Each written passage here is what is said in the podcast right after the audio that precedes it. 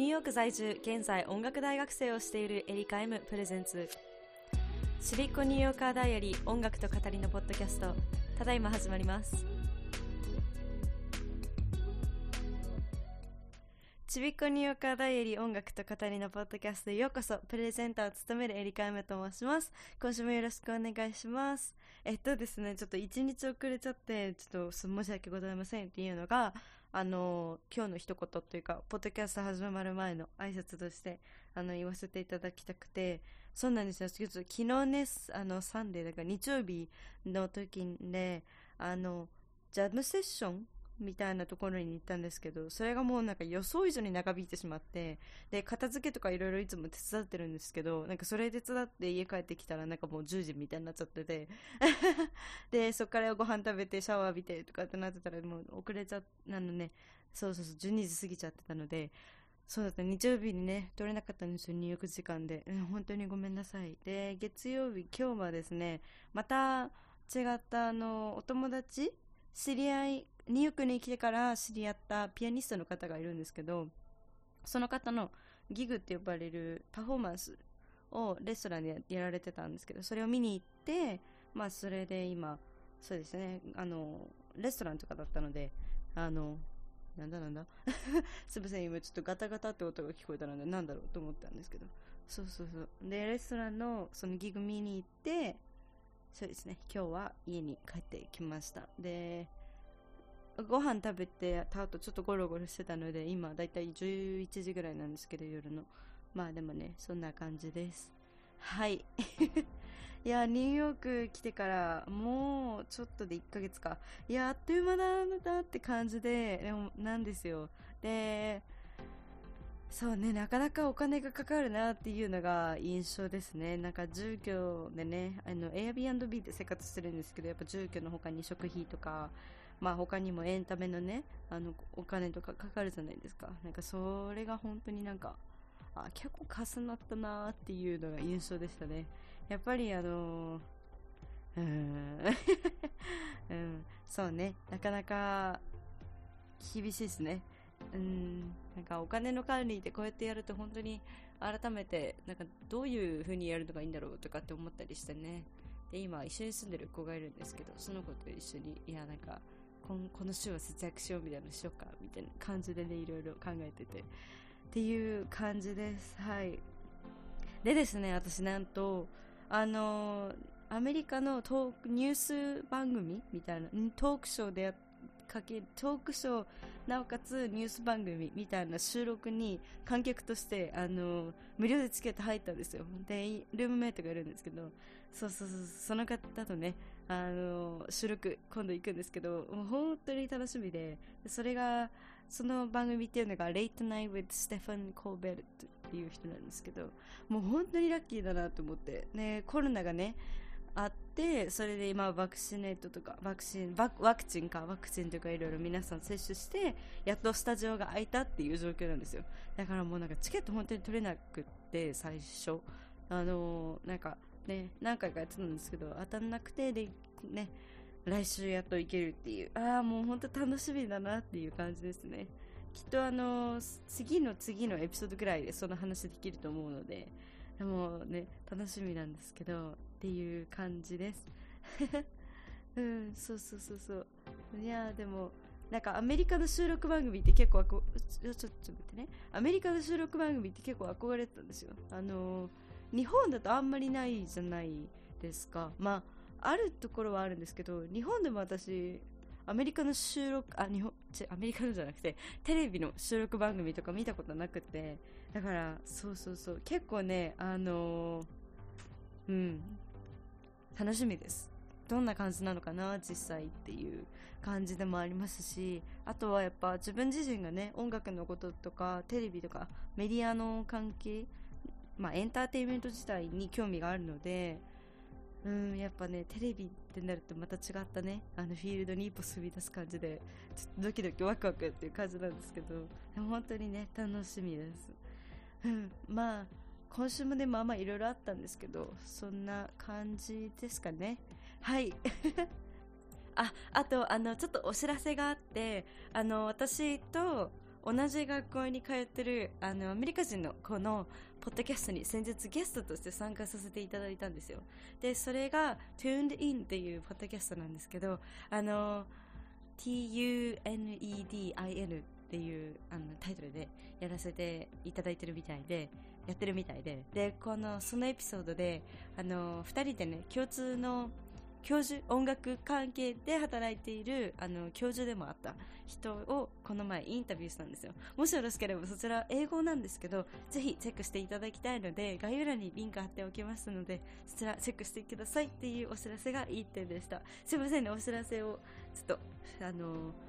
入れていた、え？入れさせていただきました。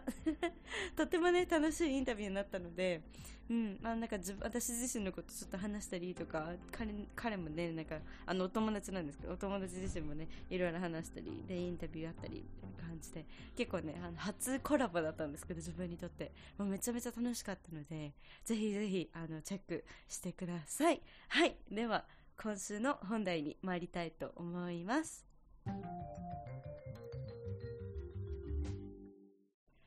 今週の本題はですね、なんとなんと初恋愛トーク をさせていただきたいと思います。あのー、初めてのね、恋愛トークだし、今まで私自身、あの、あまり明かしてこなかったので、ちょっと不安かなっていう部分はあるんですけど、まあ恋愛トークなので、まあ私がね、あの私なりに考えたというか私の中である恋愛に対する考えなんですけど、まあ、そんな心得をね皆さんに シェアしていきたいと思います。なんか何カップルカウンセラーでもなければなんだろうななんかそこまで経験があるってわけでもないけどまあなんかざっくり私の 私の恋愛経験を話すとするなら初めて彼氏ができたのは、まあ、の19歳の時にでであのそうですね。今まで、まあ、何人かの方とお付き合いお付き合い行くまで行かないかなみたいな感じのあの友達一応恋人ビマみたいなのをアメリカに来てから経験して一回一人の方と長年お付き合いしてで今実はあの また新たな人とね一緒に住んでるかつ交際させていただいてるっていうようなバックグラウンドです。であの恋人友達以上恋なんか恥ずかしいなもう。ああもうやだ。なんですけどまあねあのアメリカでよくあるあの告白しない文化っていうのがあるんですけど、あ、すごいね、食器が今ガタガタきます。すいませんね。そうそう、アメリカで、あの、よくあるね、日本とはまた違ったその告白文化みたいなのがないので、なんかその、どうしよう、なんかこの人好きなのかな、あの人どうなってるんだろうみたいな感じのを、まあ、いろいろね、経験したりもしてきたんですけど、まあでもなんかそれ以前の、なんか私がこういうふうなことをいつも心得てるよっていうのを、まあ、ね、ダメになるかわかんないんですけど、あの、シェアさせていただきたいと思います。今回はですね、5つ発表させていただきます。1つ目がですね周りが認めるような方とお付き合いする。はい。えー、っとこれはですねあの私自身何人か友友達のカップルとか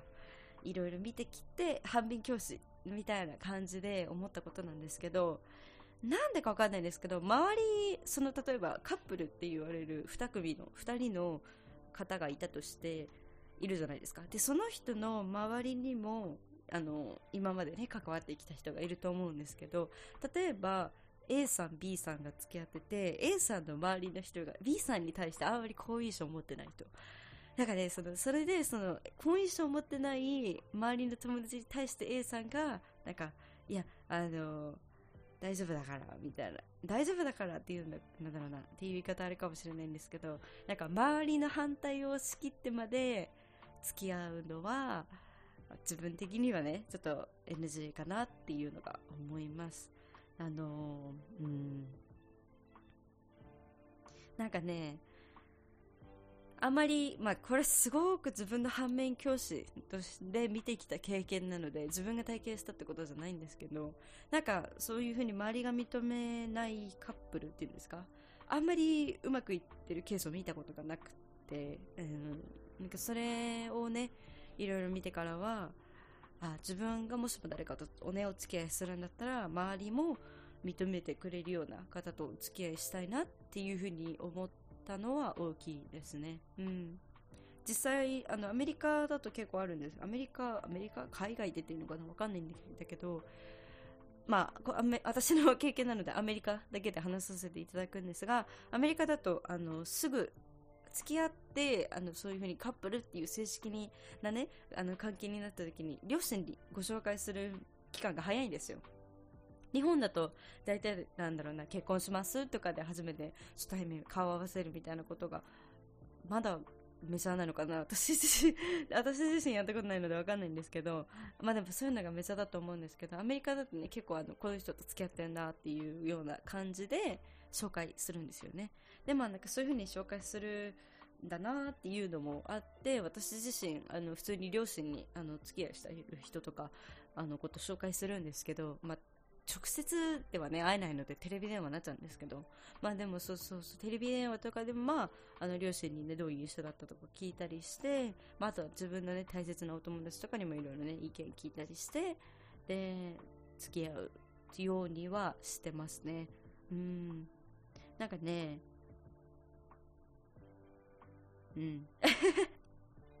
そうね。やっぱ周りが認めるカップル、周りが応援したくなるカップルっていうんですか？なんかそれが一番自分の中では理想的かなっていうふうに思ってます。はい。では、二つ目。え、ー、と、気になるパートナー、気になる人がいたい。で、その方に以前パートナーがいた場合、どういう流れでお別れしたのかっていうのを聞くっていうのが重要じゃないかなって思います。でですね、あのそれこそ私がね今まで見てきてお友達の話とか聞いてきたりしてる時にあの一組だけすごい修羅場のような終わり方をさせて付き合い始めたカップルがいて、まあ、今は復縁したみたいなんですけどあのある時なんかいろいろあったみたいでで話聞いたらなんか以前それぞれ付き合ってた方がどういうなんかあの話聞いたらねその一方がちょっと浮気してたとかあのもう一方の元彼がちょっと嫉妬してたとか、ちょっといろいろあったみたいなんですよ、ごたごたが。なので、あのー、ね、だから、だから何が言いたいかっていうと なんかその気になる方の以前のパートナーさんにどういう流れでお別れしたのかっていうのを聞いて、なんか、あの、レッドフラグかレッドフラグじゃないかみたいなのって決めるの大事かなって思います。あ、私自身もね、一回あったんですよ。あの、すごく気になってる子がいたんですけど、その子が、なんかやっぱ、やっぱり僕元彼の子、元カノかな？元カノの人が忘れられなくて、みたいな。で、なんか、うん。まあ、いろいろあったんですよね。まあ結局その人とは何もなかった友達で終わっ友達で終わって私の気にな私の片思いみたいな感じで終わったんですけどまあでもそんな感じです。いや本当にダメだなあの恋愛トーク本当にもうあのこういう風に喋るの苦手なので もう本当にごめんなさいね。でもうん。なんかそうそうそうそう。一回はねやってみたいなっていうのはあったのでなんかこうやってやるのすごく恥ずかしい気持ちでいるんですけどまあ誰かのためになったらなって思う感じでやっていきたいと思います。はい。では次は3つ目です。お互い一人になれる時間を尊重できるような関係を築く。気づくというか気づける人を見つけたいっていうのが私のモットーです。で私一人っ子なんですけどあの、一人っ子なんですけどって言い方おかしいですね。一人っ子で結構あの、一人の時間を大事にする傾向があるんですよ。いろんな人を見てても。で、なんか、もちろんね、好きな人と一緒にいたいという気持ちはあるんですけど、やっぱたまには一人でいたいな、みたいな感じる気持ちの時もあるんですよ。なので、なんかやっぱりそこで、あ、一人なんだね、じゃあ一人の時間お互い作ろうか、みたいな感じで、スムーズに、あの、ね、一人の自立一人になれる時間を作れる尊重できるようなあの人がやっぱ自分にとっては向いてるんじゃないかなって思いますね。なんかそれで、えー、一緒に過ごしたいのにとかって言われちゃうと私は自身でちょっと窮屈になっちゃうので、うん、で、やっぱ自分の中で健康的で、なおかつ自律的なパートナーシップっていうんですけど、そのカップルとかの関係を築くためにもやっぱ一人の時間って大事じゃないかなって思うんですよ。なんか、うん、思うんですよ。一人の時間、なんか、ずっと一人なんか一人ぼっちっていう時間じゃなくてもやっぱ二人でいたらなんか一人であのそれぞれ別のことしたりとかしてなんかねあの例えば一方がビデオを見て一方が読書して一方がピアノ弾いて一方がなんかいろいろやってみたいななんかそういう時間をちゃんと尊重できる人が自分の中では大事かなって思っています。うん、実際ね今その夏休みで一緒に住んでるルームメイトでもあるあのー、彼さん。彼さん？彼さん。うん。D から始まる名前なので D さんにするんですけど。D さんと私はやっぱ私が結構あのすごくパソコンでいろいろ調べるの調べたりいろいろするのが好きなのでうん、なんかそれをやってる時はやっぱ彼なんかいろいろあのそれこそ彼自身でいろいろ YouTube 見たりとかしたりで私がなんかいろいろねなんかやってたらあ彼がいろいろやってたら私もなんかそっとしてあげるみたいな。感じのねあのー、まあそういう関係を築けてるんじゃないかなと思ってるので、うん、実際すごく楽ですし、うん、そんな感じですね。やっぱりねあの一人になる時間って尊重するとなんかすごく個人的には救われるのでそれはとってもとっても自分のあの、なんだろうな大事な部分です。はい。では4つ目。パートナーに関する相談はとても信頼できる人もしくはセラピスト第三者とか赤の他人のような人に話す。あの、うん。もちろんね私自身もあのすごく信頼してるお友達とかにお話しするんですけどやっぱりなんだろうなあの自分のことをよく知らない人とかにそういうカップルの相談するとなんかよくあるじゃないですか。なんかこの子あのなんかただ単に自慢してるみたいに相談してくるんだとかなんかなんかそういう風にまたごたごたするのも嫌だなって個人的には思ってるんですよね。やっぱりあの恋人の関係があってでそれとはまた別に友人の関係もあるじゃないですか。なんかそれでなんかあのごたごたを起こしたくないというか っていう私のわがままでもあるんですけどなるべくねあのっていうのもあるしあとなるべくなんか誰かに相談するのであればなんか個人的には中立な意見が欲しいなって思っていてもちろんねなんかすごくメンタルが崩れてて私自身なんかもうあもうしんどいしんどいってなってる時は自分のね味方のすみません自分のね味方のようなねあの人に話して「いやもう大丈夫だよ大丈夫だよ」って慰めてほしいんですけどやっぱり本当にあのパートナーに関する相談とかって結構あのプライベートでもあるかなって思うんですよね。うん、だからそうね個人的にはなんかとってもとっても信頼できるような人かもしくは第三者みたいな人に話すのがいいのかなって思いますね。うんなんか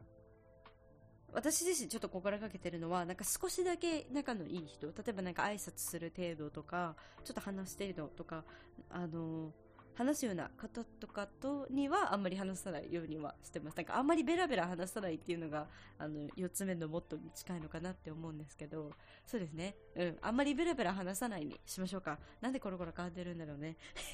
てかもう早口やん、うん、もうダメだダメだ。もう緊張してますね。本当に申し訳ない。そうですね。でもあの私自身もあのーね、前お付き合いしてた方と2年一緒にいたんですけどその方とまあまあまあちょくちょくいろいろあったわけですよ。まあでもなんか、まあ、タイミングとかもいろいろあってあんまり友達には相談せずになんかここ2年やってきたというかまあなんか一人ね共通のお知り合いの子がいたのでその子と一緒に住んでた時期もあったぐらい仲良かったのでその子には話してたんですけどその子自身すごく中立な意見をあの常にあのアドバイスをくれるような方だったのでその子と、まあ、カウンセラーあのカウンセラーの時の時間にどういうことがあったのって言った時に、まあ、なんかこういうことがあってああいうことがあってって話す以外はあんまり話さないようにしてましたね。うん。なんか私自身なんか話すと疲れちゃうというかなんだろうな。なんかねそれこそ日本にいるお友達とかに話したいんですけどなんかそこまでの経緯を説明するのがちょっと大変というかっていうのもあってなかなかね自分自身もあんまり打ち明けなかったっていうのもあるんですけどまあでもうん。いろんなんかそれ話したことで起こりうるごたごたを避けるためっていうのも含めて、まあなんか全部であんまりベラベラ話さないようにはしてます。まあなんかかそれこそれこそね、パートナーに関する相談でたまに愚痴とかみたいになっちゃう時もあるので、なんかそれでね、いろいろあってもちょっとめんどくさいじゃないですか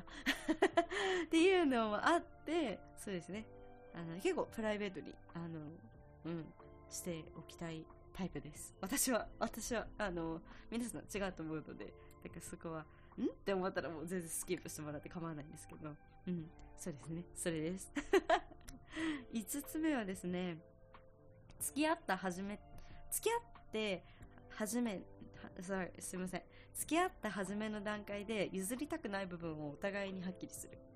これはですね、私が、ちょっと、あのー、今はね、ちょっと、だんだん気持ちが変わりつつあるんですけど、私自身昔から子供を産むとか、あの、結婚願望とか、あんっていうのがちょっと周りより薄くて、なんか、うん。なんか結婚したくないとまでは言わないけど、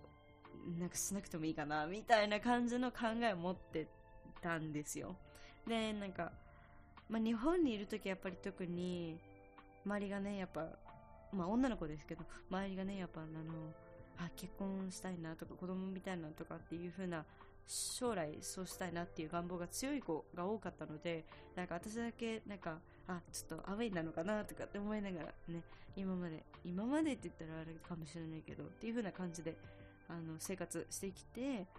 そこで、あの、そういうタイミングで、そういう風な、なんだろうな、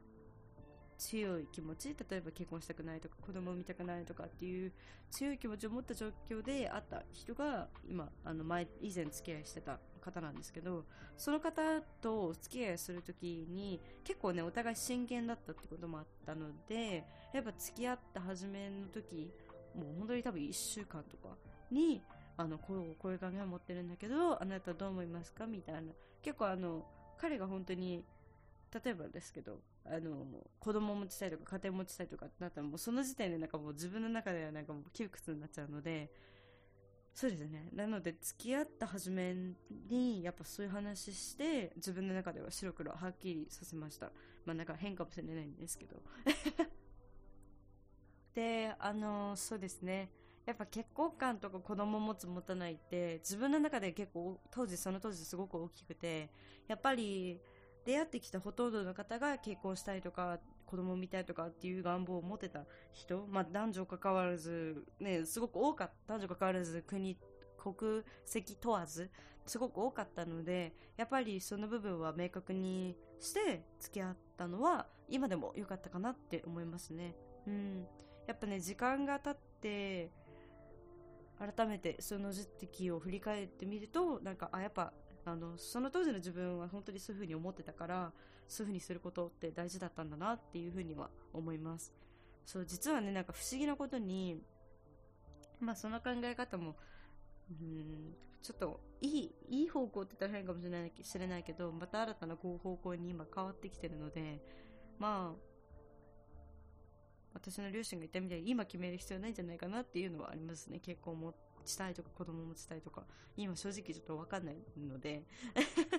でもいいなっていう憧れは最近思い始めたので、まあ、そこはね自分にとって大きなステップかなっていうちょっと恋愛とは話それた話になっちゃうんですが、まあ、でもそうですねそのパートナーシップを築く上で譲りたくない部分ははっきりするべきかなって思います。まあね、自分自身はあのあんまり詳しくないんですがだから多分これって宗教とかも関係してくるのかなって思うんですよ。うん。アメリカにいるとね、あのー、やっぱ多様性みたいな感じで言われてる国でもあるので、やっぱりキリスト教の方とかイスラム教の方とか、キリスト教の中でもいろいろあったりとかっていう、まあもちろん仏教もそうですし、インディア、インドの方であれば、あの、なんだっけ、ヒンドゥーとか、まあね、結構ね、いろんな、ユダヤもか、ユダヤとかもいろんなね、宗教が混じり合ってる国でもあるので、やっぱ、